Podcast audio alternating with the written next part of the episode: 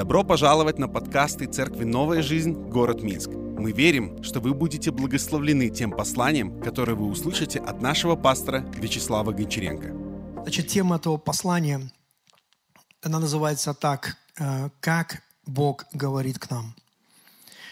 И, знаете, я, когда начал вспоминать, э, потому что сейчас мы говорим о вере, и очень важно а, мы говорим о слове, как его принимать, и возникает вопрос, как Бог вообще к нам говорит, да, какое слово мы должны принимать. И я начал размышлять над этим и вспомнил, что много лет назад, даже сегодня, одна сестра помогла поднять мне архивы. И, знаете, я говорил однажды проповедь, это было 1995 год. Она называлась «12 способов, как говорит Бог» я пытался найти э, этот, эту проповедь, потому что я помню, что я очень качественно готовился. Вот. Но это было очень давно. Поэтому я решил немножко возобновить и, и посмотреть э, эту тему, как Бог говорит. И начал изучать ее.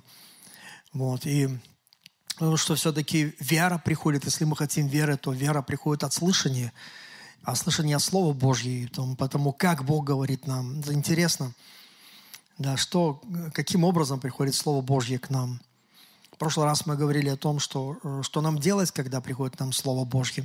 И сегодня я хочу говорить, как Бог нам говорит. И, знаете, когда я начал изучать, я увидел, что, оказывается, не 12 способов, но, видите, это было раньше, насколько я также возрастаю в познании, а более 40 способов, как Господь говорит. Это так удивительно.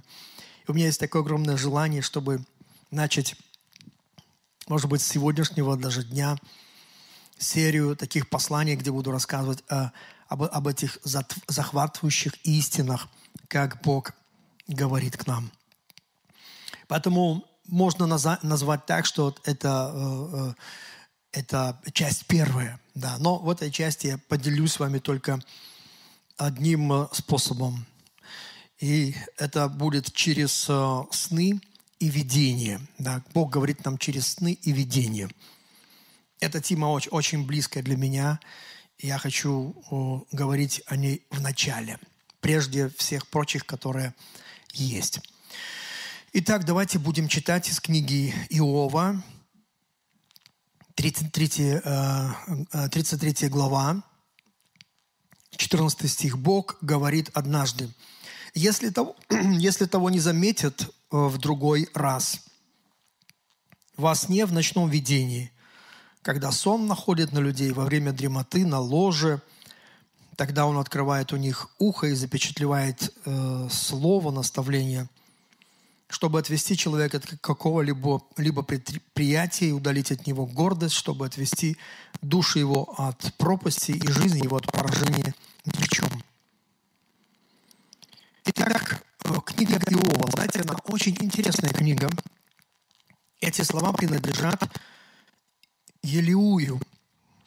Елиуй был такой молодой человек из всех а, друзей э, Иова, которые пришли утешать его, когда он заболел. И он пришел, и мы также видим, что он также высказывается вместе с, со всеми остальными –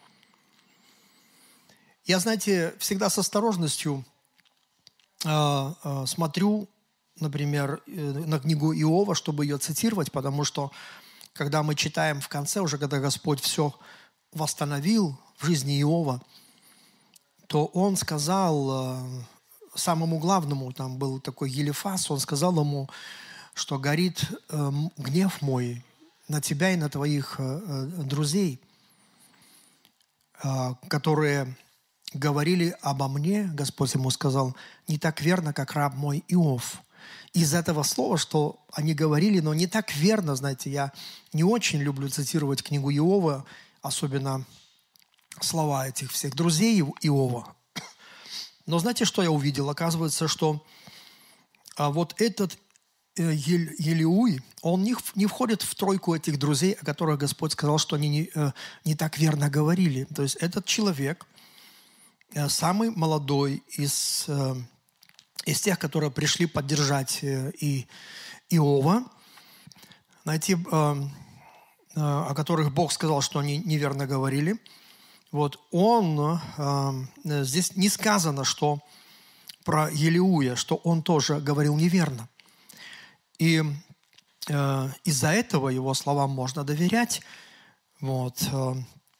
Что я еще знаю, что когда он закончил свои слова – то после этого сразу Бог начал говорить Иову, и мне говорит это о том, что э, он как будто был, был э, как пророческим, его слова, его голос был пророческим, прежде чем Господь начал говорить к Иову. Мы также знаем, что книга Иова, она, наверное, самая древняя книга, она была написана раньше Пятикнижья Моисея, где-то приблизительно э, после потопа.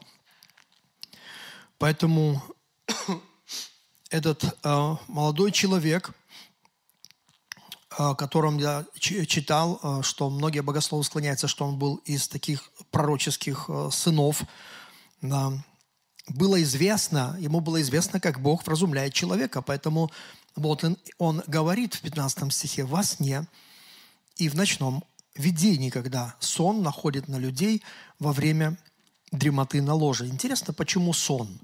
Почему Бог не может э, вразумлять, предположим, ну, по-другому? Ну, когда явь, но не сон, а явь. Почему не может? Мы будем говорить, знаете, много разных способов, как Бог вразумляет человека и как Он говорит, посылает свое слово. Но в данном случае сон. И знаете, почему сон? Потому что когда э, человек во сне, он максимально спокоен. Много, знаете, э, дневной суеты, которая не дает человеку слышать голос Божий. И э, известно, что, что чтобы слышать Божий голос, нужно успокоиться. Нужно прийти в состояние мира, знаете, максимального покоя. И в дневное время, знаете, очень сложно людям прийти к такому состоянию. А вот ночью, во сне это просто. Потому что полностью все успокаивается когда, знаете, нервная система успокаивается, сердце успокаивается. Оно даже бьется в более спокойном ритме. Разум успокаивается. То есть как будто все, знаете, все напряжение спадает, как будто отдыхает. И Господь находит эту возможность такой тишины человеческого состояния, и Он начинает ему вразумлять во сне, в ночном видении – мы это видим подтверждение, как пророк Иаиль, а, которого цитирует апостол Петр в день Пятидесятницы, Деяния, 2 глава, 17 стихи, «Будет в последние дни, говорит Бог, изолью от Духа Моего на всякую плоть, будут прочествовать сыны ваши, дочери ваши, юноши ваши будут видеть видение. И старцы ваши сновидениями вразумляемы будут. Мы останавливаемся в видении и сновидении. Ведь это Новый Завет, это уже после того, как а, Дух Святой сошел в Иерусалиме на апостолов и на всех, что, кто там был, 120 человек в этой горнице. И люди просто не понимали, что случилось. И он сказал, исполняется а, а, книга пророка Иаиля.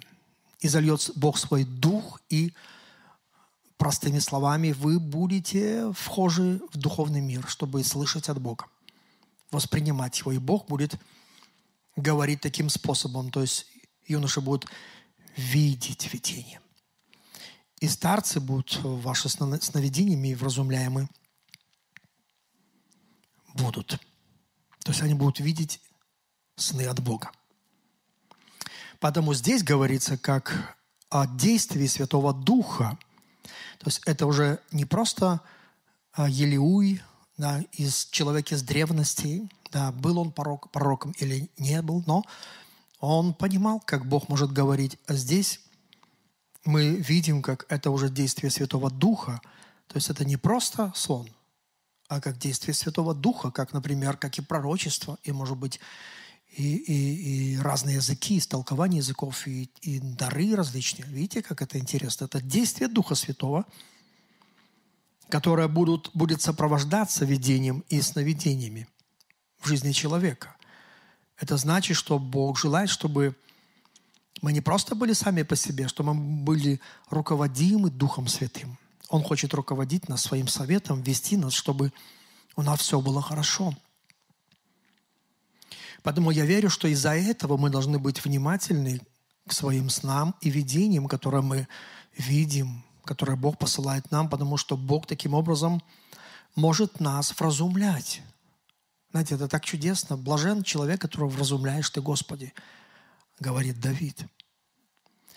Поэтому через видение и сны Бог посылает к нам свое слово, и я могу с уверенностью сказать, что видение это является так же, как Слово Божье. Это просто а, картинка в нашем разуме, которая все равно превратится в Слово, как только мы о, нем будем рассказывать. Это, знаете, самый простой способ, как Бог доносит информацию, какое-то слово до нас. Потому что, предположим, если Бог говорит словом, то есть Он говорит, например, ну, произносит какое-то слово, казалось бы, что это будет ну, яснее. Но знаете, что интересно? Что любое слово, которое мы слышим, как бы вы не хотели остаться, чтобы оно осталось только словом, оно в нашем разуме превратится все равно в какую-то картинку. Так Бог просто обходит этот путь, и Он сразу говорит картинкой – а потом ты можешь его превратить в слово. Ты можешь пророчествовать, рассказать об этом, этим молиться или размышлять над этим. И мы видим, как подтверждаем Писание, что через видение сны Бог посылает к нам свое слово. Это вообще уже тогда трепетно. Почему? Потому что ну, мы знаем, что Слово Божье – это, ну, все, это, это вера приходит от слышания Слова Божьего. Вот почему Он посылает нам это все как, как свое слово, чтобы мы воспринимали, чтобы вера наша росла, чтобы мы возрастали в вере, чтобы мы жили в вере, чтобы мы взаимодействовали с Богом. И вот как доказательство. Возьмем, например, Иосиф, человек Божий, который истолковывает сон фараонов и говорит фараону на тот сон, который фараон увидел, он говорит ему что-то, Слово Божье – послана к нему. Это записано в Бытие 41.32. А что сон повторился фараону дважды, это значит, он объясняет, что сие истина Слово Божье, и что вскоре Бог исполнит сие. Также хочу подтвердить вам, что и э, э, видение это тоже как Слово Божье. Псалом 8.8.20. 20. «Некогда говорил ты, Видите, Бог говорил, но как? В видении святому Твоему. Поэтому, когда мы посылает нам видение, какой-то сон, воспринимайте это как Слово Божье. То есть это не просто, ну, что-то в, наш, в разуме накопилось, и что-то я там увидел. Воспринимайте, будьте очень чутки, внимательны, потому что Вообще нужно быть внимательными к голосу Божьему. Нужно развивать вот эту духовную чувствительность. Что Иисус Христос сказал, что овцы мои слушают мой голос. И они различают даже от других голосов. За чужим не идут. Знаете, нам в нашей жизни нужно научиться слушать голос своего пастыря, чтобы иметь успех. Слово Божье оно всегда будет послано для цели. Почему Бог дает нам Слово? Дает нам через сон, через видение. Для чего это делает? Запомните, всегда дается для цели. Бог не посылает свое Слово просто так.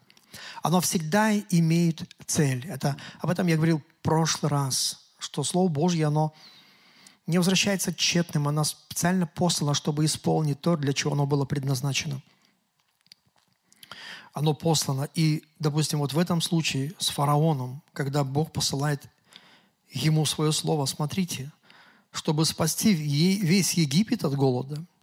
Хм. Это, знаете, я думаю, что многие сегодня правители нашей земли да, могли бы позавидовать, что у фараона была такая способность получить от Бога такое послание. Иногда кажется, почему многие правители мира а они не слышат ничего от Бога. Мне кажется, что они просто не хотят слушать, потому что сейчас такое время, что люди не боятся Бога. Люди как-то древности, они как-то страшились Бога, боялись Бога, они уважали, почитали. И потому Бог к ним говорил и спасал всю нацию. Я верю, что Бог может спасти любую нацию от любой беды, если бы правители, от которых так много зависит, они прислушивались голосу Божьему. Если бы они прислушивались хотя бы голосу церкви, которая проповедует истину. Но для этого должен быть дух смирения перед Господом. Поэтому, видите, в случае с фараоном так случилось, что весь Египет был спасен, потому что Иосиф, истолковавший сон фараону, и фараон назначил его, говорит, кто здесь такой у нас, который может помочь нам? И он сделал, построил такую систему, что люди 7 лет изобилия собирали урожай, пятую часть откладывали и накопили хлеб на последующие 7 лет голода. И они таким образом выжили и спаслись, спаслись от смерти. Потому, как мы прочитали в книге Иова, оно приходит с целью, чтобы, помните, чтобы отвести человека от какого-либо предприятия. Интересно. Ты собираешься куда-то, у тебя есть мечты, все, раз, сон. Я помню, как мой отец рассказывал, он говорит, так собрался ехать там на какие-то заработки. И он так хотел, потом Бог, раз, Бог дает ему откровение. Он видит зеленый, э, э, красный свет. И он все понял. Да, большая семья, денег э, не хватает. Потом кто-то из пророков подошел и говорит, я благословлю тебя здесь, в этой земле. Это классно, когда, знаете, мы ищем у Господа ответ. Отвести от какого предприятия, удалить от него гордость, чтобы отвести душу его от пропасти и жизнь его от поражения мечом. Видите, Бог заботится о том, чтобы душа не погибла. Жизнь от поражения мечом, чтобы и жизнь земная сохранилась. Удалить от него гордость. Интересно. То есть в этих всех словах я вижу, чтобы помочь, чтобы спасти, чтобы изменить ситуацию, исцелить, благословить. Знаете, когда я помню, читал книгу, э, э, читал про, про Якова, у него очень интересный опыт, когда Господь ему подсказал. Представьте, во сне он ему подсказал, как э, разбогатеть. Он фактически вообще находился в рабстве своего дяди Лавана э, много лет. И потом Господь э, дал ему сон. Как ему разбогатеть. И знаете, он с великим богатством вышел. Потрясающе. Бог может подсказать тебе бизнес, где ты можешь разбогатеть. Богу не жалко. Видите, все упирается в том, ну, слышишь, слышим ли мы Божий голос? Или мы, может быть, эм, думаем, своим умом живем, как мы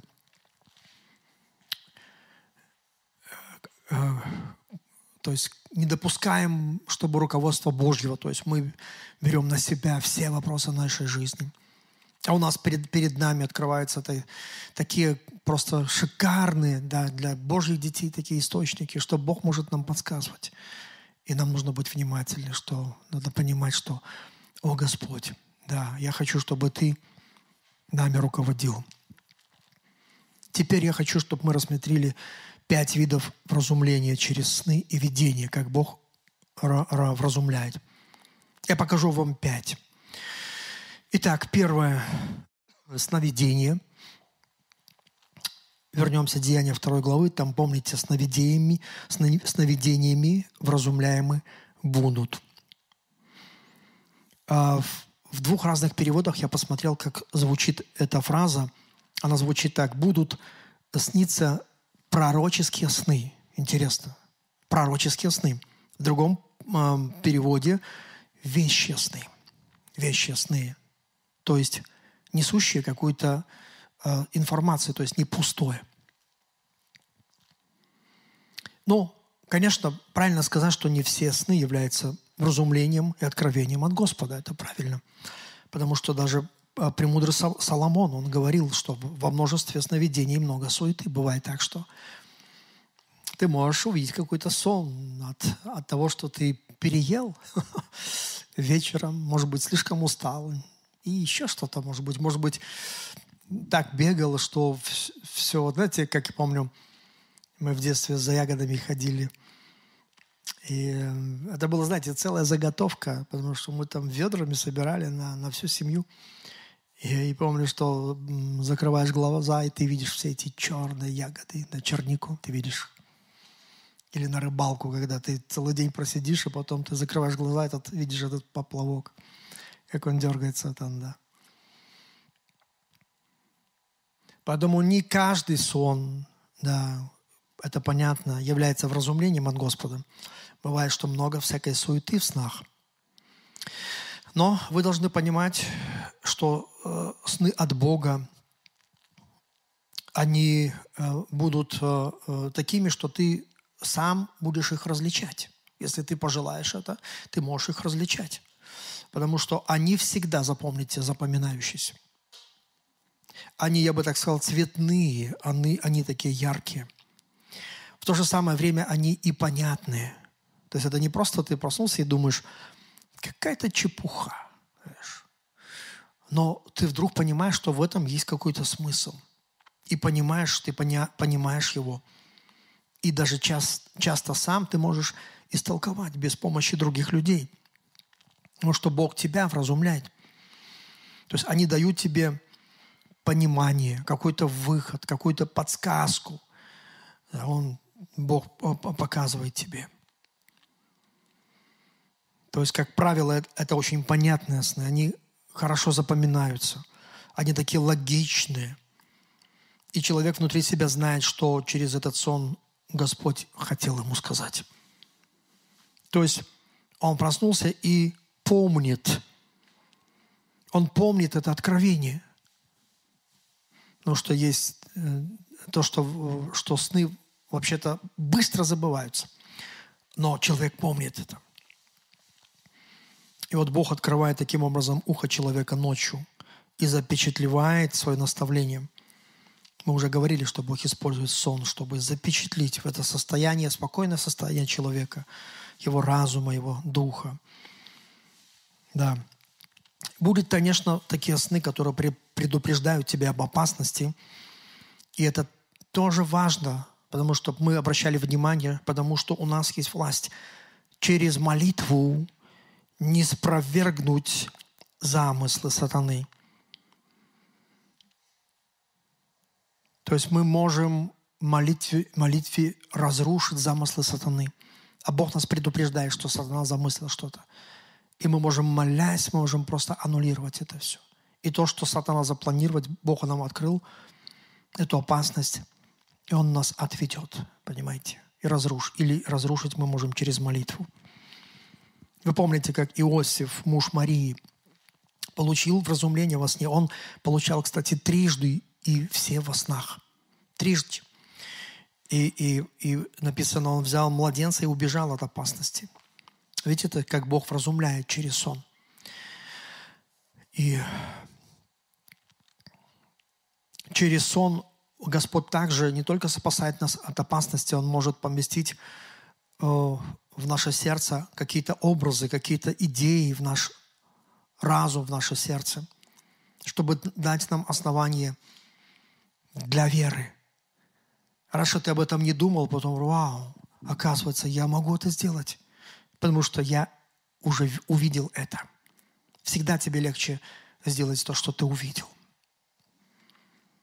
Поэтому это дает нам основание для веры, для мечты, думать об этом, мечтать об этом и, конечно же, для действия. Это самое важное для действия. Помните, как в прошлый раз я рассказывал вам, как мой отец искал работу.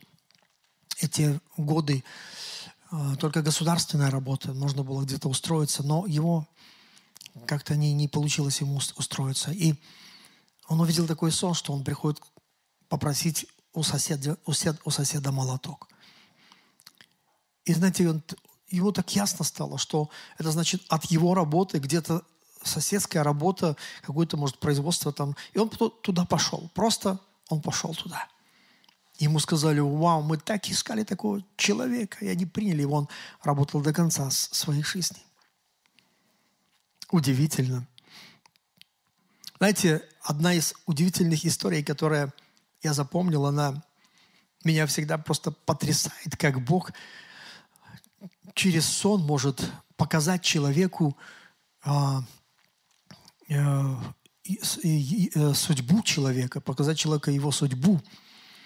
И эта история, вы можете сами ее найти, она о 15-летней девочке, вот, э, которая, она была парализована она была парализована от рождения. У нее был ДЦП и такая страшная форма, что она каждый день у нее был э, э, припадки эпилепсии. Вот можете представить. Потом, когда ей было три года, там просто невозможно без слез смотреть на эту судьбу. Когда было три года, э, ее отец и мать разбились в, в автомобильной какой-то катастрофе. И потом бабушка ее воспитывала какой-то кусочек, а потом бабушка умерла. И ее сдали просто в приют какой-то медицинский. Потому что она ей постоянно нужно давать были уколы, следить за ней. И она говорит, я часами и днями лежала привязанная к этой кроватке. Вот можете представить ребенка, подросточка, можете представить эту девочку, как, как она ну, понимала, что с ней происходит, какая у нее болезнь. И ну, просто вот представьте, да, вот какой выход? Какой выход? И вот э, об этом рассказывает э, в, в, и в передаче христианское телевидение, передаче «Клуб 700». Оно есть, вы можете найти. Пэт Робертсон, основатель. Я, кстати, был в, в Америке, был в, в этом центре, видел, как это они делают. Это, знаете, великие, прекрасные Божьи люди. И вот представьте, она лежала на, на своей кроватке, привязанная, и однажды она просто, она кричала, как она могла в своем сердце. Она, знаете, у нее была такая молитва. Она кричала, Бог, что ты делаешь со мной? Конечно же, это не Бог сделал, но она просто кричала, Бог, что ты со мной делаешь? Что ты делаешь со мной? Она кричала какое-то время просто, Бог, что ты делаешь со мной? Потом она устала, потом она заснула. И она видела такой сон, как будто она находится в какой-то церкви. Она видела стекла этой церкви цветные. Она видела э, пастора, она видела его э, пиджак, пиджак в, клетку. Она видела, как они молились за нее. Потом она видела, как она бежала своими ногами. Потом она видела, как она ехала на велосипеде она потом видела себя всю, всю в цветах. И знаете, когда она проснулась, это был сон. Иногда просыпаешься, думаю, о, закончился. Такой хороший сон, как будто хотя бы он не закончился, но вот он закончился. И вот она просыпается, она снова привязана, опять без надежды, изо дня в день, эти припадки, эти боли, знаете, вот так одинокая.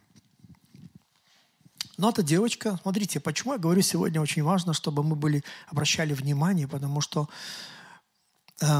ее вера меня потрясает. Знаете, она не просто увидела сон и начала молиться, о, Господь, если бы так произошло, то, что я увидела. Большинство из нас, наверное, бы так и молились. Как бы классно, если бы это случилось. Но она решила, что... А, и в этом, в этом сне она, она увидела календарь, и там было 23 э, марта, по-моему, 23 марта. И она ожидала, что это произойдет 23 марта. У нее была так, такая вера, такая надежда. И вот, когда наступило утро 23 марта, и она ожидает, что это произойдет. Но она проснулась, она даже так же такой же инвалид. Все тоже, ничего не поменялось. И вот она так пролежала а, размышляя, что будет в ее жизни где-то до обеда. И, может быть, я точно уже не помню, но история такова, что вдруг она решила действовать. Она подумала, если может быть, мне нужно действовать. Если я видела церковь и видела пастора в таком-то пиджаке и видела, как люди за нее молились, знаете, может быть, я должна действовать. Представляете, иногда мы видим какое-то видение, сон, и оно не, не до конца ясно, там нету голоса, что, что тебе делать. Но за лучшее, чтобы мы понимали, что нужно действовать. Помните, мы говорили как-то о видении, которое видел апостол Павел, как муж македонянин пристал, и они э, пристал ночью в видении, и он сказал, приди, помоги нам.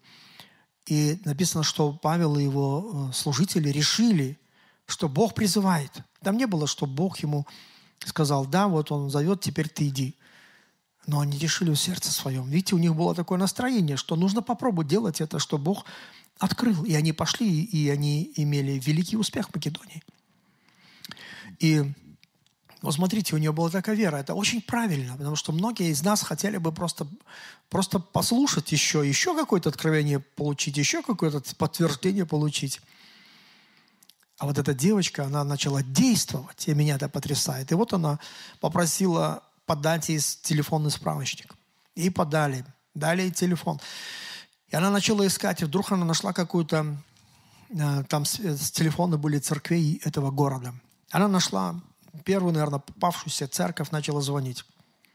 И когда она звонила, она так говорила настолько невнятно, что на другом конце проповеди человек, который поднял эту трубку, он думал, что какая-то пьяная звонит. Но она была так настойчива, она просила и говорит, «Э, привезите, приедьте ко мне в эту больницу, заберите меня в свою церковь и помолитесь за меня. И он, и, и эта э, женщина, наверное, там все-таки бросила трубку, потом она снова звонила, и она дала пастору, и тут звонят, звонят какая-то девочка и просит, чтобы мы помолились за нее. Забрали ее, помолились. И он послушал ее, тоже ему было как-то, ну, что там, как там. Но все-таки они отправили машину и привезли ее. Она приехала, когда она посмотрела, она увидела, что те же самые стекла, которые она видела в своем сне. Пастор подошел, у нее был тот же самого такого же цвета в клетку пиджак, который она видела во сне. И это так вдохновило ее. Вот она сидит в этой инвалидной коляске.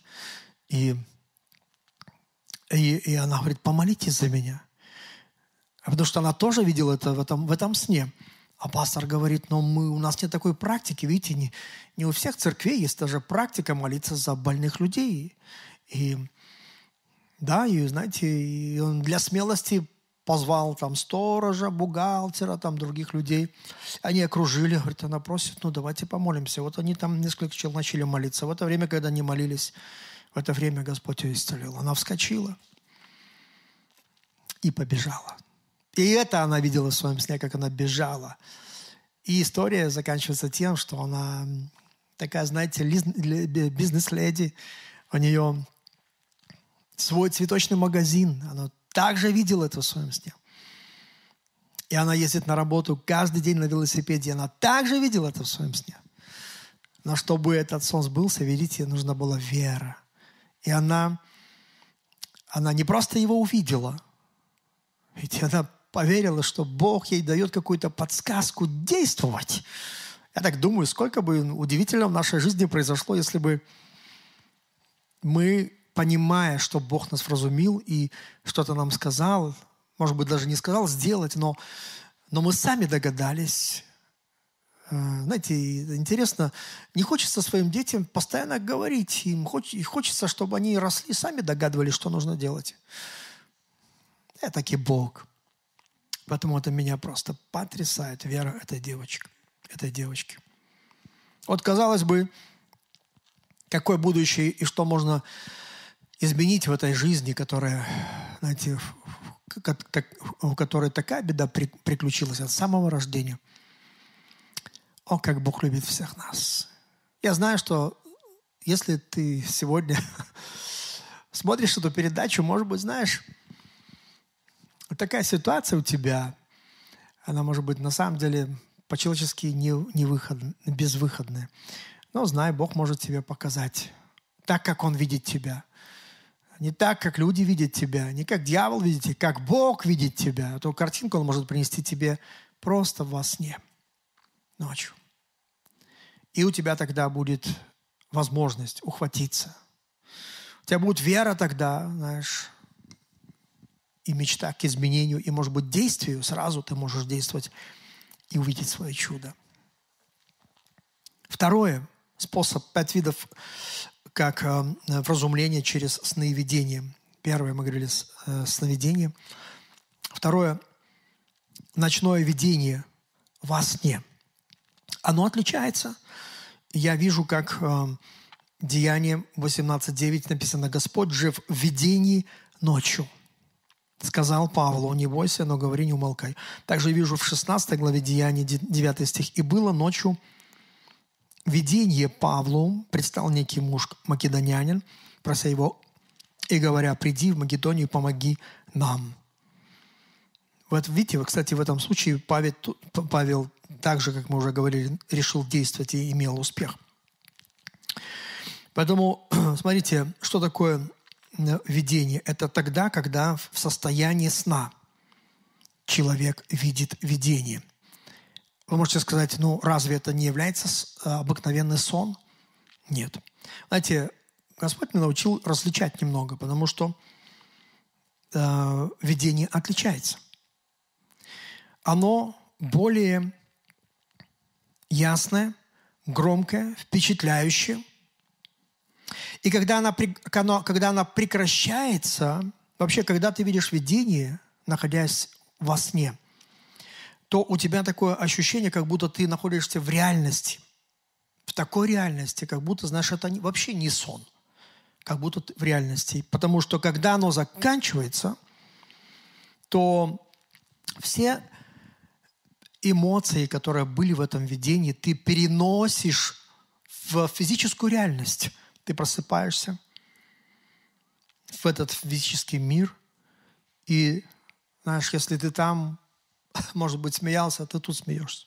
Ты там что-то говорил, ты здесь говоришь. Ты там рыдал, здесь рыдаешь. Это так интересно. И видение, оно настолько мощное и впечатлительное, что ты можешь подумать, что это реальность, когда ты его видишь но вдруг ты просыпаешься. Но эмоции, которые ты там имел, ты вдруг приносишь, приносишь в эту э, физическую реальность. И об этом также говорится в Библии. Можешь посмотреть на пророка Даниила после ночного видения, Даниил 7.15.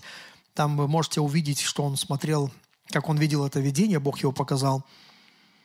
И там написано, «Вас трепетал дух мой во мне, Данииле, в теле моем, и видение головы моей смутили меня». Вы можете сами найти многие другие местописания, где люди после видения вдруг они просто, они, знаете, как вот, даже как вот этот э, Иаков, он видел это э, видение, он спал на камне, но видел видение. И когда, знаете, он, он проснулся, он воскликнул просто, а я и не знал, что это дом Божий. Какой дом? А ну-ка глянись. Пустыня, камень ты подложил себе под голову. Это дом Божий. Он назвал это место Вифиль, возлил елей на камень. Понимаете? Таким трепетным у него, было, у него было ощущение, что он должен, что он не хотел расстаться с этим местом, настолько оно было для него реальным в его видении. Да. Знаете, Господь дал мне э, в моей жизни и иметь несколько видений. И вот они именно такие. То есть ты переносишь все свои эмоции в реальную жизнь. Их невозможно забыть. Я бы так сказал, что они более чем реальны. Они более чем реальны. Далее. Э, вот еще один э, вид вразумления через видение, которое уже не во сне, а наяву. То есть Бог может сделать так, что ты можешь видеть видение не во сне, а наяву. Давайте, э, это третье. Значит, видение как способность видеть э, духовный мир. А, Деяние 10, 10 глава, 3, 3 стих.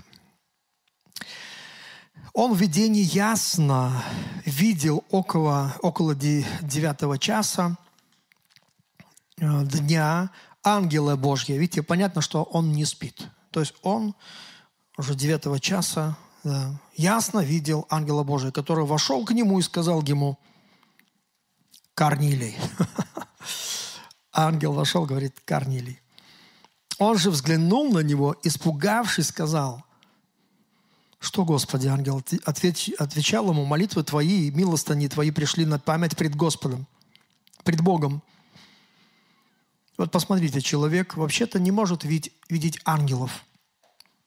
Как бы он ни напрягал свой, свои глаза физические, как бы он ни тер их, знаешь, он, он не может увидеть духовный мир. Хотя духовный мир настолько реальный, он реальнее, чем физический, потому что духовный мир вечен, а физическое все, что мы здесь имеем, это, это временно. И вот э, э, физическими своими глазами человек не может. Хотя, знаешь, вокруг нас, если бы Бог открыл наши э, духовные глаза, помните, как э, Елисей восклик, воскликнул, «О Боже, открой ему глаза!» Это был э, слуга Гиеси. И, э, и написано, Бог открыл ему глаза – эти своими глазами он не мог видеть. А когда Бог открыл ему глаза, и вдруг он увидел это видение, это называется видением, когда ты видишь, как это не сон, ты в реальности, все, ты все, знаешь, во все оружие, можно так сказать, и вдруг ты видишь духовный мир. И он увидел огромное количество ангелов Божьих, воинство Божье на колесницах, кони, как защита, потому что там сирийские войска подошли близко к этому городу, к Самаре и его сердце успокоилось. Знаете, это то, что Божий человек Елисей видел. Эти духовные люди, у них есть такая способность, Бог может давать им видеть это. А вот это вот этот плоской, вот этот, э, можно сказать, Гиези, да, он не видел. Поэтому он в таком замешательстве, он кричал, что нам делать, Господи? А, о Боже, он кричит открой ему глаза. И Бог открыл глаза. Видите, как это бывает. Поэтому это человек не может видеть духовный мир, физическими глазами. Вот. Но вдруг Бог открывает духовные глаза, и человек, оставаясь в физическом теле, абсолютно осознавая всю реальность, вот он в твоем доме, но вдруг он видит видение, вот видит от Бога, он видит ангела. И это Бог открывает духовные глаза, потому что там написано в видении, если бы написано, что если бы этого слова не было в видении, это значит, что он видел бы своими физическими глазами. Я думаю, что Бог может и сделать так, что физический человек может видеть э, духовный мир. Бог может это сделать. Например, ангел пришел э, к деве а Мария. Мы там не, не видим, что она видела видение. Знаете, Бог может это сделать, но мы говорим сейчас о видении – и он в видении видел, не наяву. Но как наяву. Когда видение, это как наяву. Потому что Корнилий даже испугался. Я думаю, что относительно видения это, наверное, самый распространенный а, а, способ, как если кто-то говорит, я, Бог дал мне видение, то именно так и происходит, что Бог на какое-то мгновение дает тебе какое-то открытые глаза на духовный на духовную реальность, духовный мир, и ты это видишь. И там написано, что тот молился много. Это тоже очень важно, потому что обычно Бог посылает откровения эти через видение людям, которые молятся. Мы видим Деяния святых апостолов, что именно после молитвы многие вещи происходили, когда сверхъестественно Господь вразумлял людей. Поэтому во время молитвы Господь знаете, что может делать? Открыть наши духовные глаза и показать нам свою какую-то картинку. Не обязательно ангел придет, но раз какую-то картинку он дает нам, как будто на экран нашего разума, как будто, знаете, э, на пленку нашего сердца, духа, разума. Я не знаю, но как будто раз это запечатлел. И э, это чаще всего именно так к нам говорит Дух Святой – она, знаете, происходит как вспышка. Ты просто раз и видел это видение. Да, как сделать фото. как будто один кадр и, может быть, несколько кадров. То есть это как в реальности. То есть твое сознание продолжает работать. Ничего не отключился. То есть ты сознаешь себя, все. Но вдруг Бог дает тебе видение. Четвертый способ – это видение другого качества. Оно уже в состоянии иступления. Иступление. Давайте прочтем, прочтем это в Деяниях 10.10. 10. «И почувствовал он голод, и хотел есть между тем, как приготовляли. Он пришел в иступление. Здесь идет э, э, речь про Петра. Он пришел в выступление и видит отверстие неба, исходящее к нему некоторый сосуд, как бы большое полотно, привязанное за четыре угла и опускаемо на землю. Мы видим, как Петр видит э, э, видение. Но прежде написано, что он э, пришел в выступление. Здесь вот в этом откровении, в этом видении, которое Бог ему показывает, это очень интересно, Бог побудил Петра принять язычников и благовествовать им. Это как раз был этот дом Корнилия. Давайте посмотрим еще одно место, 22 глава, 17 стих Деяния. «Когда же возвратился в Иерусалим и молился в храме, пришел я в иступление. Это апостол Павел, который после, буквально, может быть, э, в ту же неделю, как он, Господь явился ему, и он спас его, и вот он вернулся в Иерусалим, и он в храме, смотрите, молился в храме, и пришел в выступление. И 18 стих, и увидел его. Видите, иступление, такое состояние, и вдруг он увидел его. То есть он увидел Иисуса, и он сказал мне, поспеши, выйди скорее из Иерусалима, потому что здесь не примут твоего свидетельства обо мне. То есть здесь Иисус побудил Павла уйти из, Иерусалима, из Иерусалима и стать апостолом для язычников. Что такое иступление? Иступление или как вы можете прочитать где-нибудь в толковых э, словарях, это как транс, хотя я, знаете, не люблю этого слова, но так вот они описывают это состояние. Это состояние, при котором человек находится в теле, он находится в теле, но вдруг он переключается от внешнего мира к небесному или невидимому миру. То есть другие люди этого не видят, но он это видит. То есть он переключился. Он переключился. И человек может войти в выступление – и видит духовный мир.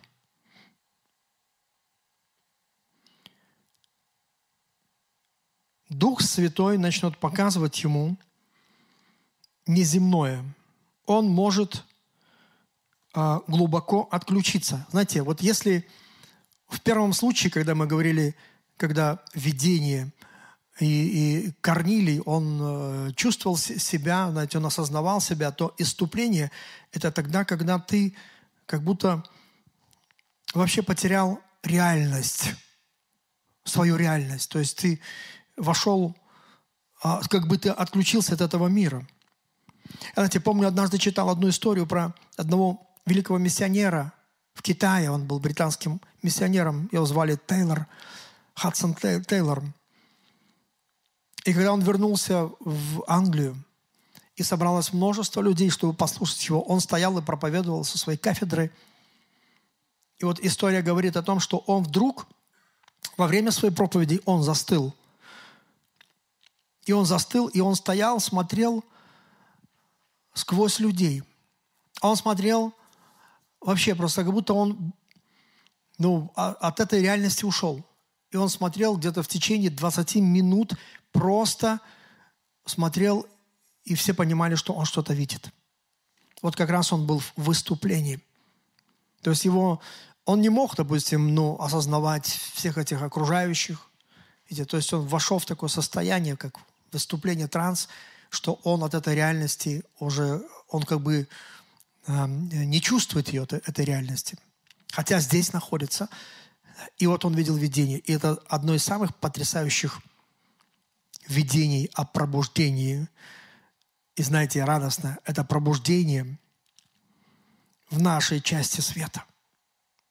Вот этот восток, восточная часть света, а говорит, я видел, как просто миллионы огней зажглись. Я, говорит, понимал, что это мощное последнее пробуждение, которое покроет этот регион.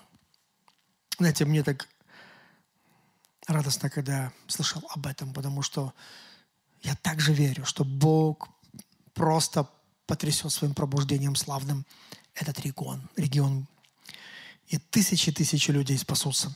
И а, последнее, пятое, это видение в духе. Видение э, в духе. А немножко вернусь. Видение э, в состоянии искупления – это когда ты отключился разумом от внешнего мира. А видение, видение в духе мы читаем э, в Откровении 4.2. И тот час я был в духе, и вот престол стоял на небе, и на престоле был сидящий. Что значит видение в духе? Это когда дух вышел из тела и перенесен в другую реальность. Смотрите, вот в этом случае мы видим, как Иоанн говорит, я в тот час я был в духе. И вот престол, смотрите, он был на земле. Тело осталось на земле, душа осталась на земле, то есть его разум, сознание. Но его дух, в духе, дух как будто он вышел из тела, перенесен в другую реальность. И вот, говорит, я вижу, вижу престол на небе. То есть он оказался там где-то престол. И на престоле был сидящим. То есть быть в духе – это быть в состоянии другой реальности. Как будто ты перенесен в другой мир. Мир духов, мир ангелов, мир Бога. Ты перенесен от физического мира. Апостол Павел во втором послании к Коринфянам, 12 глава, в первом стихе описывает такую историю с одним человеком, но мне кажется, что он, он описывает о себе самом. Не полезно хвалиться мне – Ибо я приду к видениям и откровениям Господним. Знаю человека во Христе, который назад тому 14 лет в теле ли не знаю. Вне ли тела не знаю, Бог знает. Видите, он подбирает такие слова, что в теле навряд ли, наверное, я не знаю. Вне тела это тоже немножко странно. Как он может вне тела это все видеть? А? Не знаю. Но ответ на вопрос в том, вот в чем, что восхищен был до третьего неба, значит, в духе. А как, если не в, в, в теле нет? Конечно же, в духе до третьего неба. И знаю о таком человеке, только не знаю, в теле или не тело, Бог знает, но что он был восхищен в рае и слышал неизреченные слова, которые человеку нельзя пересказать. То есть этот дух вышел из тела – и перенесен в другую реальность, мир духов. Он говорит, я видел, а, он говорит, восхищен в рай и слышал неизреченные слова, которые человеку нельзя пересказать. Есть, кстати, интересно еще одно местописание, книга пророка Иезекииля, 8 глава, 3 стих. Также она под, под, а, подтверждает а, видение в духе. «И поднял меня дух между землей и небом. Принес меня в видениях Божьих. Видите, это как бы не в реальности, то есть это не, он не был как бы поднят физически, но э, там написано, принес меня в видениях Божьих, то есть как бы этот дух да, был поднят и в видениях Божьих в Иерусалим ко входу внутренних ворот. Знаете, много лет назад, я помню, когда Э, это даже это было 1987 год, когда, знаете, мы, мне было тогда 17 лет. Никогда, конечно, не забуду это мощное переживание, когда Бог мощно посетил тогда нашу молодежь. И моя двоюродная сестра, она была восхищена на небо.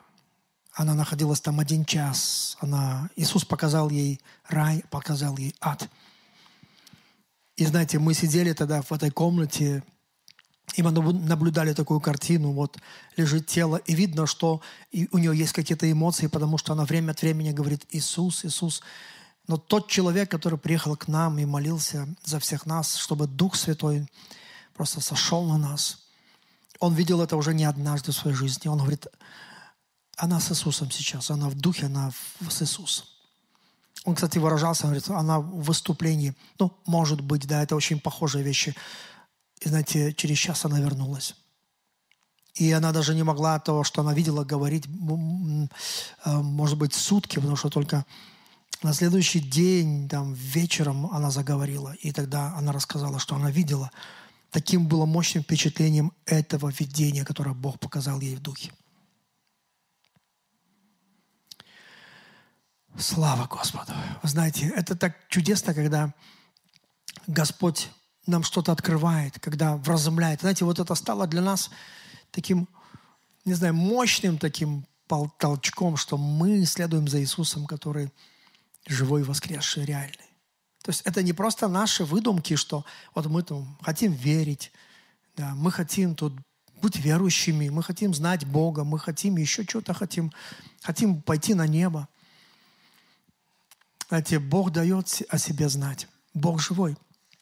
И Он хочет да, своим детям открывать это богатство. Вот на, на самом деле вот это истинное богатство, потому что если Господь начинает говорить с тобой, открывает тебе, ты понимаешь, что ну, драгоценнее нет. Драгоценнее нет. Видите, все пройдет. Этот мир проходит, и похоть его, все проходит. Только Слово Божье прибудет вечно. Исполняющий волю Господню прибудет вечно также. Видите, как это важно, чтобы сохранить это Слово. Потому что это глаголы вечной жизни. Кому нам идти, Петр сказал. Говорит, хотите отойти от меня? Как эти 70? А он сказал, кому нам идти? Ты имеешь глаголы вечной жизни. Ты говоришь такие слова, которые дают нам жизнь вечную жизнь, они имеют такую силу. Вот это наша истинная ценность, это наша драгоценность. Это наша жемчужина, за которую мы готовы все остальное потерять. Видите? Но также хочу завершить тем, что не обязательно быть в духе, то есть состояние духа, как, которое а, оставил тело и был перенесен, и Господь показывает ему какие-то видения. Я скажу вам, что Господь дал мне также в своей жизни испытать состояние духа, переполненного Духом Святым. Наш Дух предназначен для того, чтобы в нем Иисус поставил свой трон. Чтобы Дух Святой переполнил нашу жизнь. И когда у тебя есть состояние Духа, когда он переполнит, переполнен Духом Святым, тогда это состояние можно назвать в духе. Я был в духе. Почему? Потому что когда ты переполнен Духом Святым, тогда ты можешь видеть, когда тогда ты можешь усмотреть, ты можешь услышать. Почему? Потому что Дух, Он знает тайны. Он да, да, знает тайны Божьи. Вот почему написано, что не знаем, о чем молиться – но Дух ходатайствует за нас воздыханиями неизреченными, потому что Он знает тайны Духа. То есть Он знает тайны Божьи. И Он эти тайны делится с тобой. То есть Он... У тебя такое ощущение, что как будто ты знаешь, но это, это Дух приносит тебе эти тайны. Я, знаете, прежде чем помолимся сейчас, я вспомнил одно свое такое мощное переживание, когда однажды я уехал на одну неделю на дачу, попросил одного брата нашего ключи и уехал. Я там закрылся зимой, и целую неделю я пребывал в молитве. Я был в посте и молитве. Я взял с собой только одну Библию. Я топил эту печку, и, знаете, я молился, и молился, и молился. И, знаете, Дух Святой меня так наполнил – а такое было переживание моей жизни, что просто это было невероятно. И вдруг ко мне начали приходить такие сверхъестественные знания. я не помню, просто от этой недели я вспоминаю, что столько, знаете, откровений Господь дал мне, такие тайны открывал. И я, когда вернулся, я помню свое то первое служение, когда я, я пришел в, в нашу церковь. И знаете, что у меня? Я был, я был, я просто был просто шокирован, потому что я вдруг почувствовал, что у меня есть способность насквозь видеть людей. В истории э, Божьих служителей и христианства вы найдете такие случаи, потому что они, и а их можно и Писанием подтвердить, потому что Иисус, вот смотрите, при, пришел в дом Симона. Потом пришла женщина, грешница, которая вдруг открывает эту свою маленькую бутылочку, и, и вдруг она возливает на ноги Иисуса. Она плачет. Понимаете, она утирает э, ноги своими волосами.